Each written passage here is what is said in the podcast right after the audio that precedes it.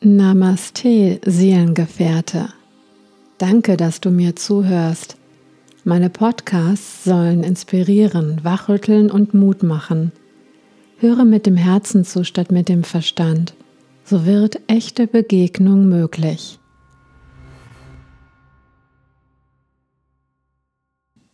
Vielleicht wunderst du dich über den Titel dieses Podcasts. Mag daran liegen, dass ich mich nicht am Mainstream orientiere, dessen Teilnehmer ja nun wieder shoppen, reisen, essen gehen dürfen und das scheinbar normale Leben genießen. Wie in unserer Parallelgesellschaft, ich schätze den wachsenden Anteil auf etwa 20 Prozent, haben uns entweder im Widerstand formiert oder, und das stelle ich besonders bei meinen nächsten Weggefährten fest, befinden uns im Rückzug. Dieser Rückzug hat viele Facetten.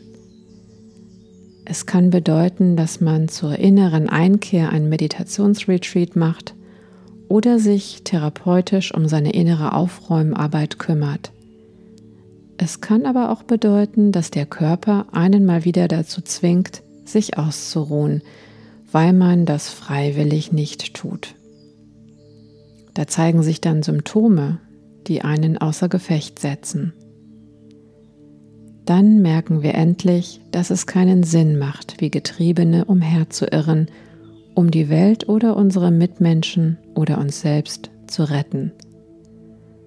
Oder vielleicht um uns abzulenken mit Konsum, indem wir Dinge kaufen, die wir nicht wirklich brauchen.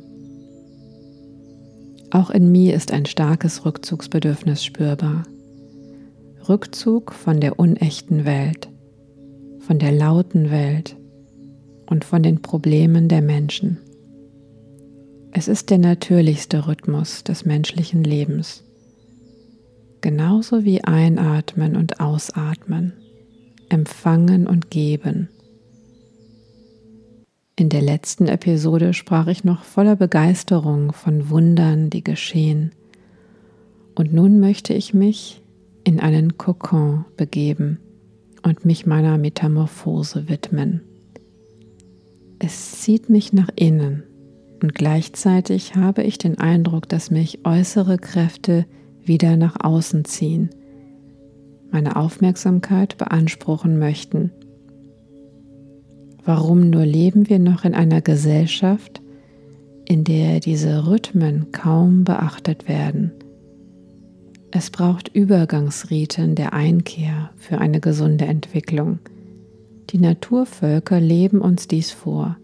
Sie leben in Einklang mit der Natur, mit den Rhythmen und Gesetzen. Auch die Menschen unserer modernen Gesellschaft besinnen sich immer mehr darauf. Sie machen Retreats, also Rückzug, Vision Quests in der Natur. Sie nehmen ein Sabbatjahr. Sie ziehen sich täglich ein paar Stunden zurück, um ein Buch zu schreiben oder über ein neues Projekt zu sinnieren. All das ist zwar viel besser, als sich zu Tode zu schuften, aber es ist eigentlich nicht nichts tun, auch wenn es auf der Oberfläche so aussehen mag. Nichts tun heißt auch innerlich nichts zu tun. Muße haben, dumm aus der Wäsche gucken, faulenzen, ein Nichtsnutz sein. Moment mal, Warum betrachtet der Volksmund das Nichtstun so kritisch? Weil es scheinbar unproduktiv ist? Weil das Bruttosozialprodukt dadurch nicht steigt? Menschen, die immer reden oder etwas tun müssen, haben mein vollstes Mitgefühl. Sie können ihren Motor offenbar nicht abstellen. Sie sind darauf konditioniert, immer im Betriebsmodus zu funktionieren. Wenn man sie darauf aufmerksam macht oder ihnen sagt, dass man sie sogar auch noch lieb hat, wenn sie einfach nur das Leben genießen, reagieren sie mit Unverständnis und sagen, sie könnten einfach nicht anders. Mir fällt auf, dass dadurch etwas Lebensnotwendiges vermieden wird, nämlich bei sich selbst anzukommen, sich wieder zu sortieren, seine Einzelteile wieder einzusammeln und neu zusammenzusetzen. Sich selbst wahrnehmen, sich selbst spüren. Wenn wir immer mit der Aufmerksamkeit im Außen sind, zerfasern wir, verlieren wir uns. Wir vergessen, wer wir sind. Und das halte ich für gefährlich, weil wir dadurch manipulierbar werden. Wenn du weißt, wer du bist, bist du stark und leuchtest von innen. Vor allen Dingen bist du äußeren Einflüssen gegenüber immuner, indifferenter, weniger abhängig von der Meinung anderer. Rückzug schafft Abstand zu anderen Menschen und der Welt. Manchmal ist Abstand die heilsamste Strategie, um wieder ein Bedürfnis nach Nähe entstehen zu lassen.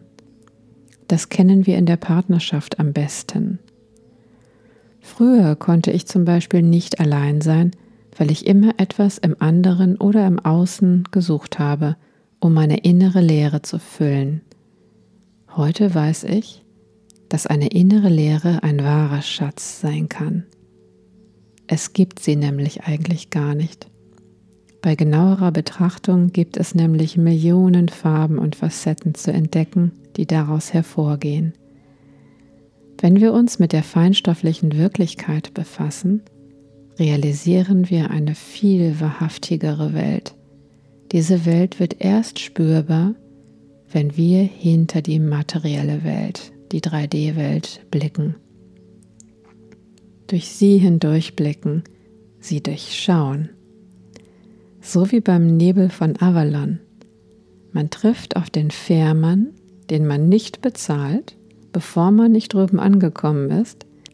Die Barke gleitet durch den Nebel, den Nebel des Vergessens. Erst bei der Ankunft in Avalon spürt man die Naturkräfte und Wesen und man spürt seine eigene wahre Natur.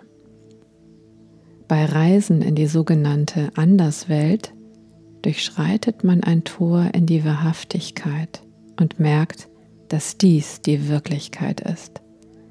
Das, was man als Realität empfunden hatte, ist in Wirklichkeit die Anderswelt von hier aus betrachtet. Nur weil die 3D-Welt so fest erscheint, ist sie nicht wirklicher als die feinstoffliche Welt. Das wäre so, als wenn wir sagen, Wasserstoff ist eine Lüge und Eis ist die Realität. Wir tragen eine Sehnsucht in uns, unsere feste Vorstellung von der Wirklichkeit zu überwinden.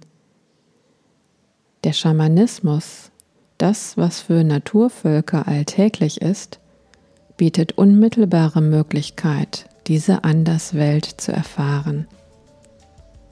Wir überwinden dabei die Kontrollmechanismen des Verstandes und kommen mit Hilfe von Trommelrhythmus oder Trance-Tanz in Sphären unseres Seins, wo der Verstand den Zugang nicht findet.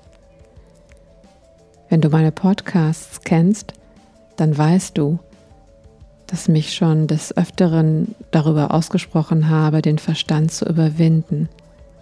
Der Verstand ist zwar ein Werkzeug des Geistes, das bei guter Benutzung ins, uns weit bringen kann, doch sich nur darauf zu beschränken, wäre, als wenn man einem Haufen Computern die Weltherrschaft überließe.